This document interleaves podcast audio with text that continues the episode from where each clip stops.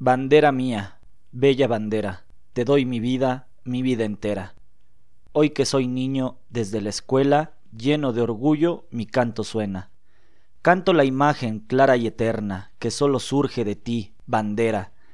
Canto a la vida útil y bella de tantos hombres que en esta tierra por ti trabajan, piensan y sueñan. Canto la sangre, noble, perfecta, la de los héroes que con tus lides tú nos recuerdas. Bandera mía, alma bandera, tuya es mi vida, mi vida entera.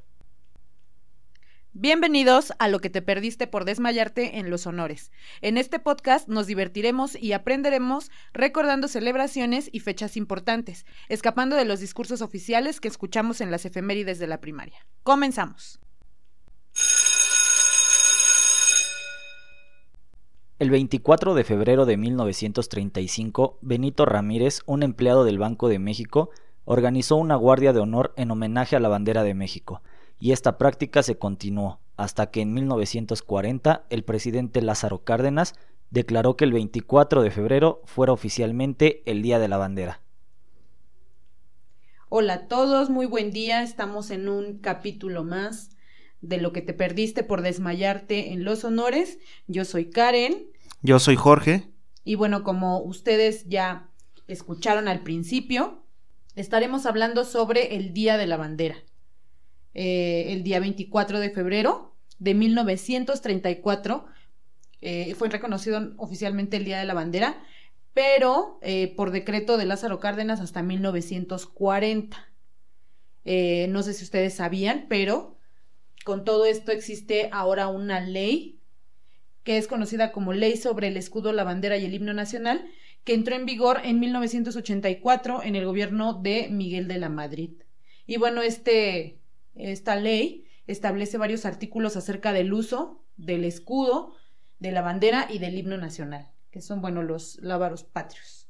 En el artículo tercero de esta ley vienen las características de la bandera qué son líneas verticales, en qué colores, dimensiones, etc. En el artículo 10 eh, se establece el 24 de febrero como Día Oficial de la Bandera, que es el día en el que conocemos que se hacen los honores y que, bueno, en la televisión pasan programas referentes a esta situación. En el artículo 11 nos menciona también que deberán rendirse honores a la bandera, sobre todo los días 24 de febrero, que es el Día de la Bandera, 15 y 16 de septiembre por la independencia y el 20 de noviembre por la Revolución Mexicana. Obviamente esto en inmuebles que por su carácter así lo permitan. Y bueno, la bandera, como todos sabemos, tiene una constitución muy específica, está diseñada de una forma específica y todos estos elementos no pueden alterarse. Esta bandera se conforma por un águila real, una serpiente de cascabel, un nopal con tunas, una piedra de la que brota agua, una rama de laurel y una de encino. En la ley de la bandera ustedes podrán revisarla si tienen la curiosidad, cómo viene descrita, incluso en las posiciones, la dirección de las plumas del águila, eh, todas estas disposiciones, incluso los colores oficiales y los pantones con los que se conoce a, esta bandera y que obviamente no pueden ser alterados. Eh, eh, existen códigos para estos colores que obviamente ya no se pueden modificar. O es un verde muy específico, un blanco específico, un rojo también. Entonces, esta es la constitución de, de nuestra bandera que, bueno, estaremos revisando el día de hoy porque Jorge nos tiene hoy una reseña bastante interesante acerca de cómo es que la bandera llega a ser lo que ahora es. Porque podríamos pensar que tal vez alguien vino y la diseñó, hizo el dibujito y se imaginó que así podía ser. Pero eh, vamos a darnos cuenta que esta bandera es una, un diseño que se ha venido actualizando y que se ha venido modificando a partir de movimientos, de guerras y de incluso personas que han pasado por el poder en nuestro país. Y bueno, Jorge, ¿tú qué nos puedes platicar acerca de la bandera de México? Pues bueno, empezando como dijiste, que lo principal de la bandera es el escudo, ¿no?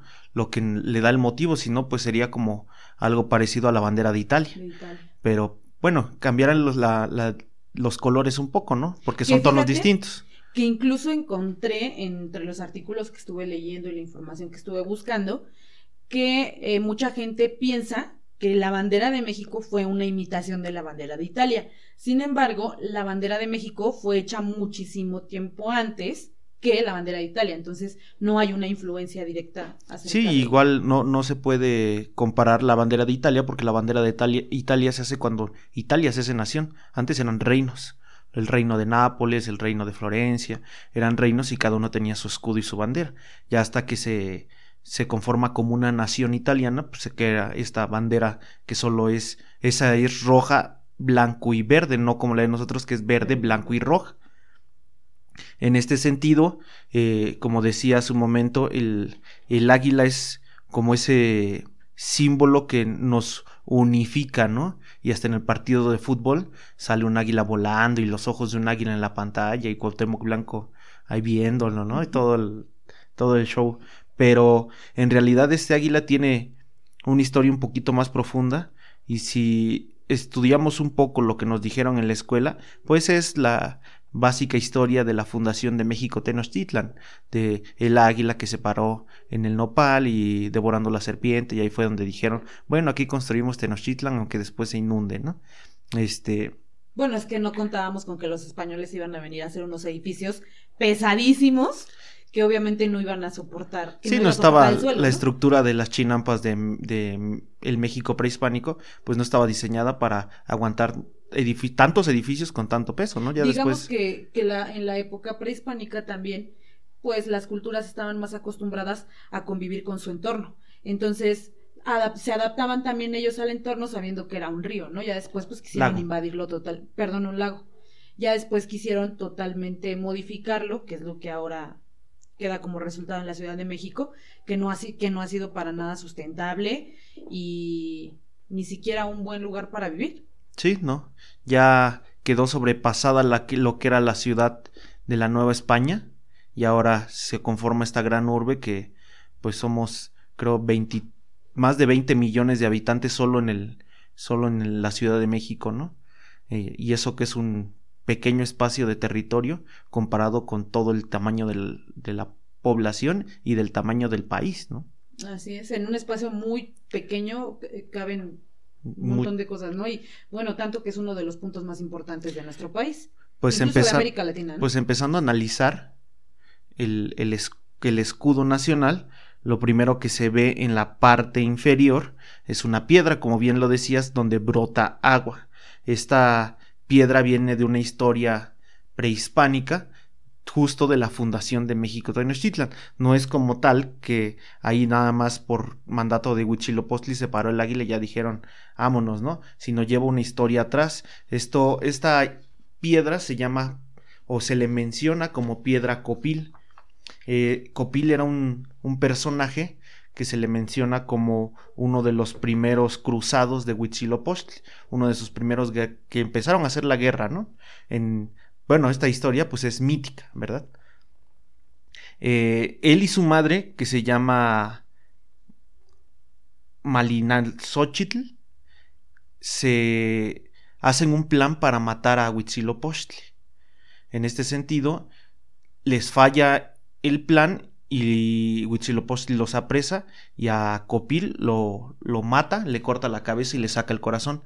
Su corazón se lo extrae y lo avienta al, a donde después sería el lago. Porque solo es un paraje desértico, avienta el corazón, ese corazón se convierte en una piedra y de esa piedra empieza a emanar agua hasta que se pues se llena ese, ese lugar de agua y se convierte en el lago de que conocemos como el lago de Texcoco, que antes, bueno, que estaba sentado en la Ciudad de México. Eh, este, esta piedra sirvió como base para la para que empiece a crecer este nopal que igual vemos en la bandera. El nopal se arraiga o, sus raíces se cimientan en esta piedra y empieza a crecer de poco a poco y vamos a decir que es la piedra fundadora de México Tenochtitlan.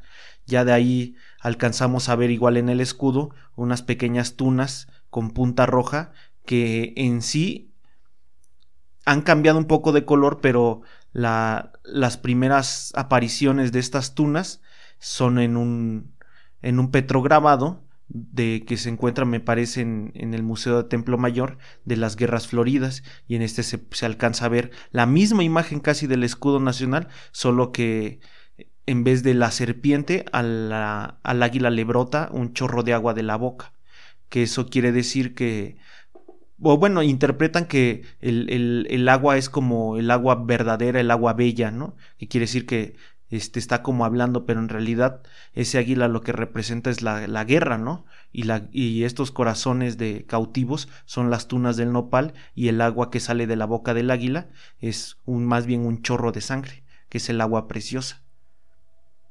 Eh, siguiendo con, con esto mismo, pues es básicamente lo que compone el, vamos a decir, el escudo nacional, que es la piedra, el nopal, las tunas, el águila, la serpiente, que la serpiente ya fue incorporada muchísimo después, ya con un pensamiento más este, religioso, ¿no? De la, esta lucha del bien contra el mal.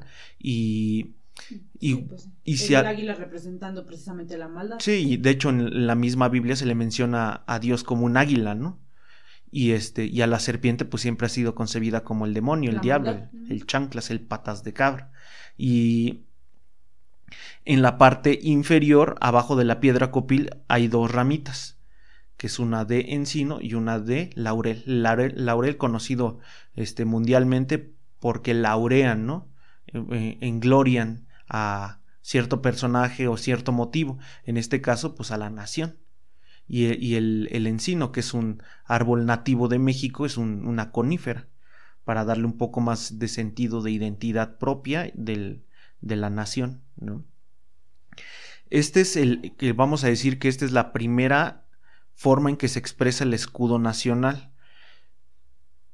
Lógicamente la connotación que le da el gobierno ya es muy distinto y, si es esta lucha de bien contra, contra, el mal, el águila de hecho está empoderada, destruyendo a la serpiente, ¿no? Y, bueno, y ciertos motivos que le atribuyen, pero en realidad este es el, significado original del escudo. Ahora bien, los colores de la bandera se remontan a un poquito tiempo después de del primer momento donde se ve el escudo, que es en México prehispánico. Ya después, ya después de, de ese momento en que de, del, encontrar o más bien de plasmar en esta, en esta petrografía eh, el escudo nacional, bueno, o más bien este motivo que representa las guerras floridas, este, vamos a decir que empieza este camino de las banderas que se han utilizado en México. diremos que la primera bandera utilizada en México fue los estandartes que utilizaban los indígenas, del México prehispánico que son básicamente topónimos de su lugar donde habitaban. todavía los podemos ver en muchos lados esos topónimos, sobre todo los lugares o pueblos que tienen este algún nombre prehispánico, esos topónimos casi siempre están en las entradas de los pueblos o en algún monumento en la comunidad, como por decir este Otumba, pues lugar de Otomís, ¿no? Y está el, topónimo de, de, de, Otumba. Esos topónimos se ocupaban para diferenciarse entre mismos grupos y aparte apropiarse y hacerse todos este con un mismo pensar sobre su sociedad, ¿no? Eh, además que simbolizaba o expresaba en su en, ese símbolo expresaban lo, lo, más particular sobre sus tierras, ¿no? Por ejemplo, Chapultepec, que era precisamente el cerro del Chapulín, ¿no? Que tenía que ver con la con las características de ese lugar igual este, expresan eso o, ciertas características de la, del, del, del, paraje mismo, ¿no? Porque muchas veces no eran pueblos, sino nada más eran lugares que se mencionaban, ¿no? Como por decir el caso de Gilotepec, ¿no? Que es el, el, el cerro de los gilotes de maíz, que son unos maíz tiernitos, ¿no? Pues es como decir, allá hay piedras, allá hay este, un árbol, ¿no? Un árbol de pirul, ¿no? Entonces ya dices, ah, en el árbol del pirul, y ya de ahí se transforma y se convierte en un lugar al mencionar ese, ese motivo que lo identifica de los demás lugares, exacto. Ya para después, en la época de, bueno, cae el imperio mexica, empiezan a caer todos los demás grandes este, gobiernos de México prehispánico y pues llega la colonia, que fueron un, un tiempo bastante largo de donde los españoles no estuvieron subyugados y en ese, en ese momento pues se crean en, particular dos o un, más bien una bandera y un escudo. El, la bandera vendría siendo una bandera con fondo blanco y una cruz roja, que eran la, la, la, la cruz de la, del, de la familia de Castilla, que eran los gobernantes en ese momento. Pero igual al escudo le añaden, como todo buen gobierno medieval, vamos a decir así, o de Europa, hacen su escudo familiar, ¿no? En este sentido, los reyes de Castilla utilizaban a un león, que era su emblema. Este león se replica en, en el primer escudo de la Ciudad de México, que es donde está un castillo, con dos leones de cada lado y un águila arriba. Ahí es el primer momento donde empieza a entrar este, este símbolo patrio que hasta el momento se maneja, que es el águila, pero el águila está coronada, que quiere decir que pues representa a un imperio. Que estos escudos, si alguien ha visitado la Ciudad de México, el Zócalo, en el edificio de la Ciudad de México, en el edificio de gobierno de la Ciudad de México, se pueden encontrar en las paredes todos estos escudos. Sí, son escudos. Se pueden encontrar en unos azulejos, por si alguien tiene curiosidad o no o no reconocían la imagen, bueno, pues son esos escudos que se encuentran. De hecho, están justo afuera del palacio, bueno, del eh, ex palacio del ayuntamiento, que es donde ahorita está el jefe de gobierno de Ciudad de México. Eh, de ahí brincamos al siguiente, vamos a decir, etapa histórica, que es la independencia. En la independencia hay muchos tipos de banderas y estandartes. Una de las más representativas, lógicamente, es la que en todos lados hemos visto y que cada 15 de septiembre se nos recuerda, que es el estandarte de la Virgen de Guadalupe, que Hidalgo tomó de, de una iglesia y la hizo como estandarte y los indios lo hicieron suya y, y fue como un, un, motivo donde una Virgen morena se apropiaba de una causa indígena. En este sentido, se sabe o se, se, ha, visto que pues en realidad no fue tan, tan chiquita como lo muestran los libros de texto y este o la, o la misma historia, ¿no? Que en su mano la carga nada más este Hidalgo. Fue un poquito más grande, fue parece que fue del tamaño no sé, de un cuadro pues bastante monumental de una iglesia que sacaron y este y de hecho lo cargaban entre dos o tres personas este, este, vamos a decir, este cuadro lo andaban cargando de aquí para allá en los combates y de hecho los realistas o los españoles que, que eran los enemigos, traían, ellos sí traían un pequeño estandarte de la Virgen, pero de Fátima. Y cuando se encontraban los dos grupos, unos con la Virgen de Fátima y otros con la Virgen de Guadalupe, pero pues los tamaños eran totalmente este, diferentes. Entonces de ahí surge este, esta palabra o majadería o como la quieran llamar, que muchos dicen qué poca madre, ¿no? Qué poca madre se referían ellos a que su virgen era más pequeña que la de ellos, porque ellos pues traían un cuadro de 2-3 metros y, el, y los realistas pues traían apenas un banderín, ¿no? Muy, muy pequeño.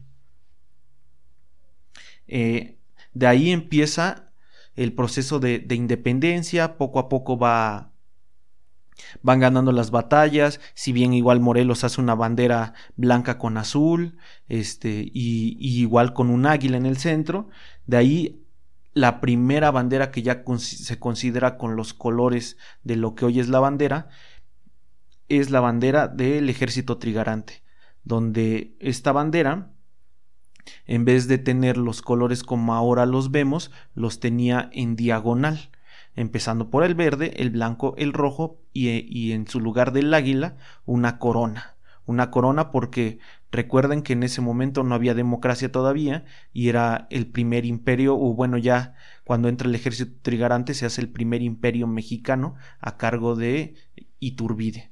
Estos colores no representan lo que nosotros pensamos, o más bien lo que nos enseñaron en la escuela, que era el, rojo de la sangre de nuestros héroes, el verde este, los campos de nuestro país y el blanco la paz, ¿no?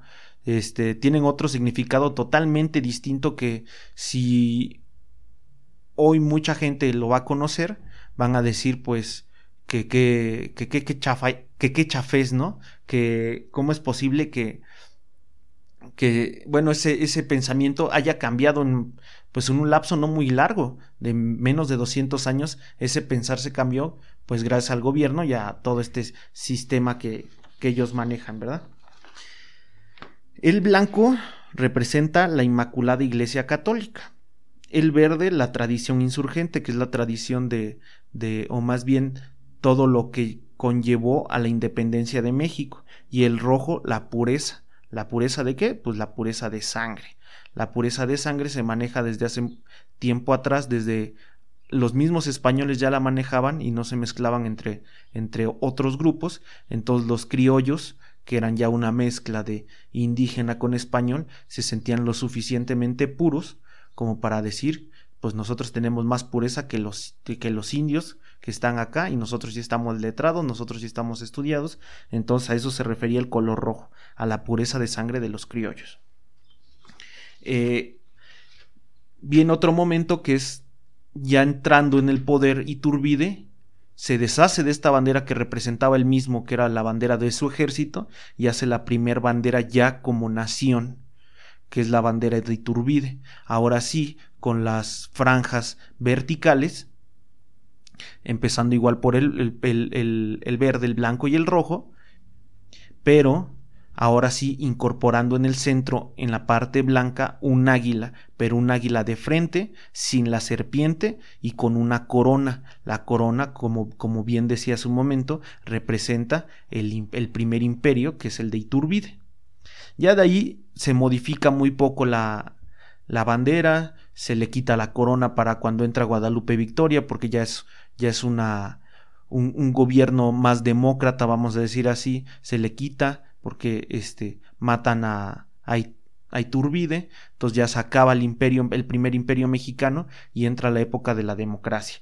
En este, en este sentir, la, es cuando se le incorpora a la, la víbora, a la serpiente, para significar esa lucha de bien contra el mal, ¿no?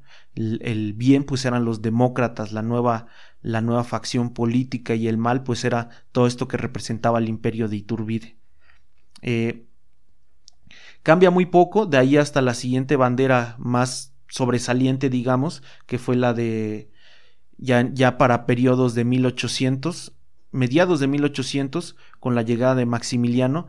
Recuerden que Maximiliano llega a instaurar un segundo imperio pues este, y este imperio pues vuelve con lo mismo, le, le colocan al águila la de nuevo la corona, pero ahora atrás con la bandera de la casa de los Habsburgo y con, con, la bandera de Francia por detrás como escudo. Entonces ya representa un gobierno extranjero y aparte el apoyo de dos naciones, ¿no?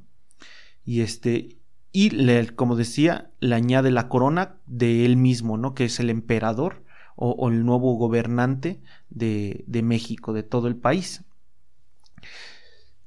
matan a Maximiliano, se acaba el segundo imperio mexicano y regresa la misma bandera que se venía manejando desde tiempo atrás. Esta bandera tiene muy pocos, este, muy pocas aristas de diferencia, sigue la, el, el, después se le conoce ese águila como el águila republicana, que si, si, bien no recuerdo fue el que utilizó López Obrador en su campaña política de 2006, donde es un águila de frente, con sus alas extendidas y, este, y devorando la serpiente. Esa águila se ocupó mucho para tanto para mítines como para souvenirs y muchísimas cosas más que es muy muy popular ahora y de hecho en campaña todavía me parece de ahorita ya antes de que fuera presidente López Obrador todo se estuvo utilizando y creo si no me equivoco es la misma águila que utiliza el partido Movimiento Ciudadano como como eslogan y, base no de su partido de ahí ya no se transforma mucho, se sigue la bandera hasta tiempo de la revolución y en tiempo de la revolución este, se, se le añaden letras porque un batallón lo ocupaba, entonces era el batallón 501 y se le escribía en la bandera, ¿no? O en el caso de cuando estaba en campaña Francisco y Madero, se le quita el águila a la bandera y se pone la, la, banda, la, la, cara de Francisco y Madero. Para demostrar que pues, él era un verdadero patriota y que la gente estaba con Francisco y Madero.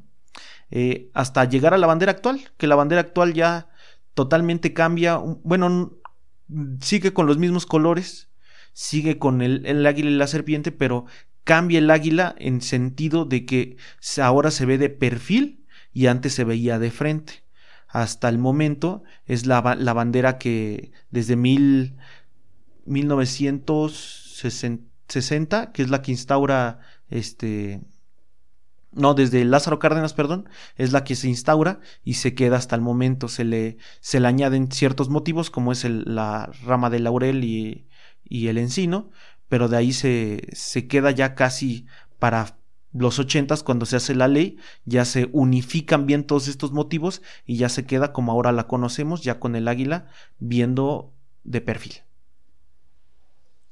Así es, y como les comentábamos en esta ley, pues menciona todos estos, eh, todas estas partes que conforman el escudo nacional y obviamente ahí menciona que no deben de ser alterados. Por eso, incluso comentábamos cuando estábamos planeando este capítulo que existen juegos en los que, aunque quisieras caracterizar a tu personaje y ponerle la bandera de México, no se puede. Sí.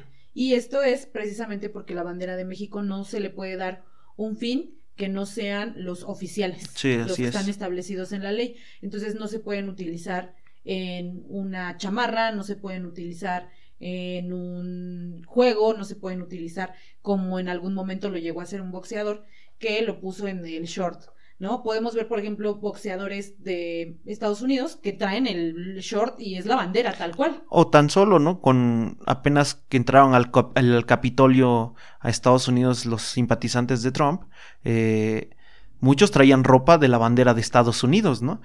En México eso no se permite y es sinónimo de o una multota o cárcel, ¿verdad? Así es, eh, tiene sus repercusiones legales. Incluso comentábamos ahorita que las personas sí pueden, las personas en México sí pueden tener o portar la bandera en su automóvil, en su casa o en su trabajo, pero el escudo debiera estar en blanco y negro. Sino como las banderas que normalmente nos venden que si el, vamos a decir, el águila está color. Tendría que ser a blanco y negro como las banderas que dibujábamos en la primaria, ah, tallando nuestro lápiz, ¿no? En la moneda abajo de la hoja para hacer nuestra banderita, ¿no? así tendría que ser. Así es, sí, así tendría que ser para poderse utilizar de manera legal. O sea, de que se puede, se puede. La puedes usar. ¿De que se debe? No. No, ajá, porque finalmente hay una ley que protege esta, el uso de, de, los símbolos patrios. Sin embargo, bueno, pues igual y si no te cachan, pues no va a pasar a mayores, ¿verdad? No, y, y, ya se ha hecho una tradición que toda la gente, en, sobre todo 15 de septiembre, no solo traen eso, ¿no? Sino hasta aretes del, de la bandera, ¿no? O cuanta parafernalia que existe de la bandera en, fechas patrias, ¿no? Como dices, no es legal, pero la gente lo hace. Claro, de que se puede, se puede. Aquí en México todo se puede, pero claro que en algún momento, sobre todo yo quiero pensar que si alguien quisiera hacer eh, una campaña de publicidad y este tipo de cosas y utilizar esto con lo que va a ganar dinero, obviamente le va a caer una multota. Sí. Porque no pueden sacar un beneficio. De hecho, tú nos traes chismecito, dijera el meme del boxeador. Ajá.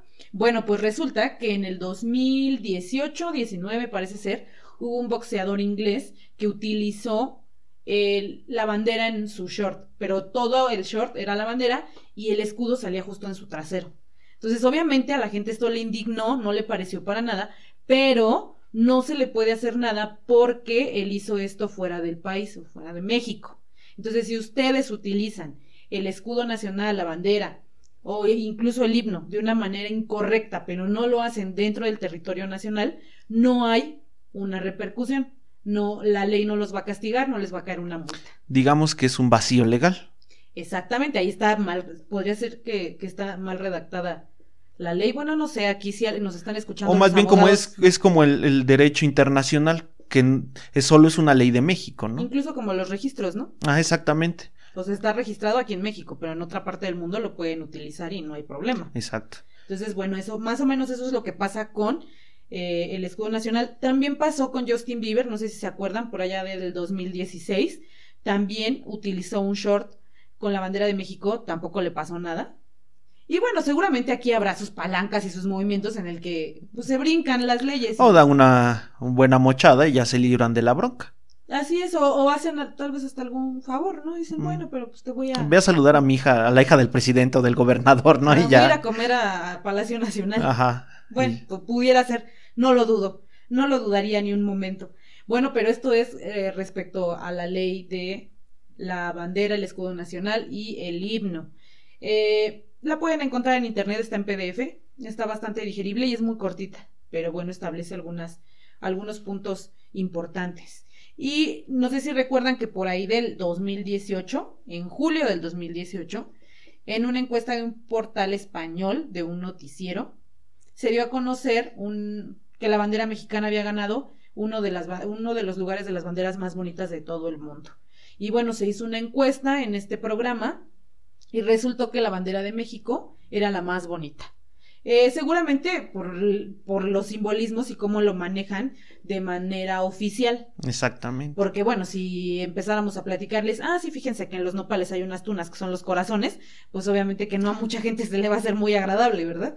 Sí, es algo totalmente que no está en el discurso y no es oficial esto que digo, ya que es lo que les comenté fue muchísimo tiempo atrás de que existiera México, México como nación. Hay que ser bien claros también pues la mayor parte de la información que hemos leído en los libros de texto, pues está de cierta forma maquillada. maquillada para que suene lo más nacionalista posible y que obviamente uno como mexicano encuentre un vínculo y se sienta identificado. Se sienta identificado con este tipo de símbolos y se siente un orgulloso porque bueno, tal vez una bandera más sanguinaria, no sé, tal vez mandaría un mensaje distinto al que ellos quieren mandar. Y es, y es que hasta cierto punto es complejo, ¿cómo haces que 120, más de 120 millones de personas se crean que sí pertenecen a un grupo, que se crean este discurso, porque Exacto. si nos metemos a un tema un poquito más profundo, eh, todos los pueblos indígenas que conforman nuestro país no se consideran tampoco del todo mexicanos, ellos se consideran parte de su grupo indígena. sí, de su grupo étnico. Así es, entonces es muy complicado tener que manejar, como lo mencionas, a todas estas personas en una sola nación y que encuentren esta identidad. Es, digamos que es un discurso nacionalizado, ¿no? Donde tienes que crear un Estado-nación. No solo hay nación, sino hay Estado. Entonces tienes que hacer un Estado-nación, que me imagino que es una tarea difícil y mantenerlo peor tantito. Claro, y más en estos tiempos en los que, mm, digamos que por las comunicaciones, por la apertura a la información, es más complicado todavía mantener a la gente dentro de este círculo de... Y aparte de, de mantenerla, mantener la raya porque no se te puede salir del guacal un sujeto, lo tienes que mantener a raya y tiene que prevalecer, sobre todo, dijeran los presidentes, el, el, el Estado mexicano, ¿no? Claro. Pues sí que va a ser de una nación en la que no se respeta la bandera, o que no se respeta el escudo o el himno nacional. Pues entonces estás empezando a tener un desprendimiento de tu alma, madre. de hecho, la, la, bandera es tan, tan, digamos, tan allegada al, a la memoria mexicana y a todo el simbolismo mexicano, que en muchas iglesias está la bandera del Vaticano, la bandera de México y de frente la Virgen de Guadalupe. O sea, no es cualquier cosa que digas, ay, sí, ya no, ya no la quiero, o le voy a decir a mis amigos que ya no la quieran, ¿no? Eso permea nuestra mente por generaciones y es un discurso totalmente creíble. Que dice, sí, sí, cierto, sí es la sangre de nuestros héroes. Sí, sí, cierto, es la paz, porque nosotros somos muy pacíficos. Por eso casi no hay muertos. Ah, sí, no, casi no. En nuestro país casi no. Menos esta semana en Jalisco. Pero efectivamente es, es parte de este discurso y bueno, ah, parece ser que en el mundo así se lo se ha, se ha, proyectado y por esto la bandera gana como una de las banderas más bonitas del mundo y que seguramente y que yo creo que tiene su gracia o sea también tiene sus cosas bonitas a mí se me hace una bueno digo soy mexicana que puedo decir verdad pero se me hace se me hace bonita y incluso e incluso perdón e incluso sabiendo la realidad del contexto de la bandera, cómo surge, cómo se ha ido transformando, creo que es el reflejo de cómo nuestra sociedad se ha ido transformando, de cómo nuestra historia ha sufrido un, una, tantos cambios y, y, ahora da como resultado a esta bandera, ¿no? Entonces se me hace, a pesar de todo, de que no, incluso el discurso oficial pudiera ser muy romántico, esta historia real de la bandera se me hace bastante atractiva y un reflejo bastante perfecto de lo que somos como mexicanos, esta evolución. Y no dejemos de, de, tener en mente que todas las banderas son simbolismos, ¿no? Representan ciertas particularidades que quieren que los estados den a conocer ante los demás estados. Como es el caso de Estados Unidos, ¿no? Que las estrellas representan a cada, a cada estado de nuestra gran nación, ¿no? las franjas verdes, digo, las franjas rojas, blancas, este, ¿no? Pues igual es un simbolismo parecido, ¿no? Que igual la historia de Estados Unidos está llena de muerte, genocidio y esclavismo, pues sí, pero ahora representa, es bueno, esa bandera representa pues la paz para todos los estadounidenses y la unión. Así es que finalmente, pues cada país tendrá que proyectar al exterior lo que quiere que, que se recuerde de él, ¿no? O como quiere ser reconocido. Y bueno, para todo esto, ¿dónde se hace la bandera de México? Bueno, pues les voy a platicar que las banderas monumentales que nosotros podemos ver en el Zócalo, en los edificios de gobierno, eh, en, en instituciones mexicanas, se realizan en los talleres de la fábrica de vestuario y equipo de la Secretaría de la Defensa Nacional. Ahí es donde se pueden realizar todas estas banderas. Los soldados, bueno, tienen una preparación muy exacta del procedimiento para realizar estas banderas. Obviamente las banderas son hechas con muchísima dedicación y con mucha delicadeza porque, bueno, pues son, son telas, utilizan telas caras traídas de otros países se utilizan tintas también traídas de otros países, hilos eh, bañados de plata y de oro. Pero solo en las pequeñas, ¿no? Así es, ahorita les vamos a platicar cómo está esto de los escudos en las banderas. Para la realización de una bandera monumental se necesitan tres semanas y quince personas aproximadamente. Eh, diez días son para ensamblarla y para poder pintar a mano el escudo. Ahorita vamos a ver esto del escudo. El escudo de las banderas pequeñas se borda y el de las, el de las banderas grandes se pintan a mano. Entonces hay dos tipos de banderas que se realizan aquí en, México en, eh, por parte del ejército, que son las banderas pequeñas, que es pues, como la que le entregan al presidente cuando están haciendo honores, etcétera, que son de un tamaño normal. Y las banderas monumentales, entonces las banderas pequeñas, esas sí se bordan a mano y las grandes se pintan y se utiliza una máquina en la que se colocan 750 metros de tela. Y esta tela es una tela muy especial porque resiste un año de exposición al sol, a la lluvia y al viento. Entonces, obviamente son telas de muy buena calidad para que puedan resistir pues las inclemencias del, del tiempo. Los colorantes son usados, que son usados en las banderas, son traídos de Suiza y los auxiliares para el teñido son de Alemania. Una bandera monumental terminada tiene un peso de 220 kilogramos.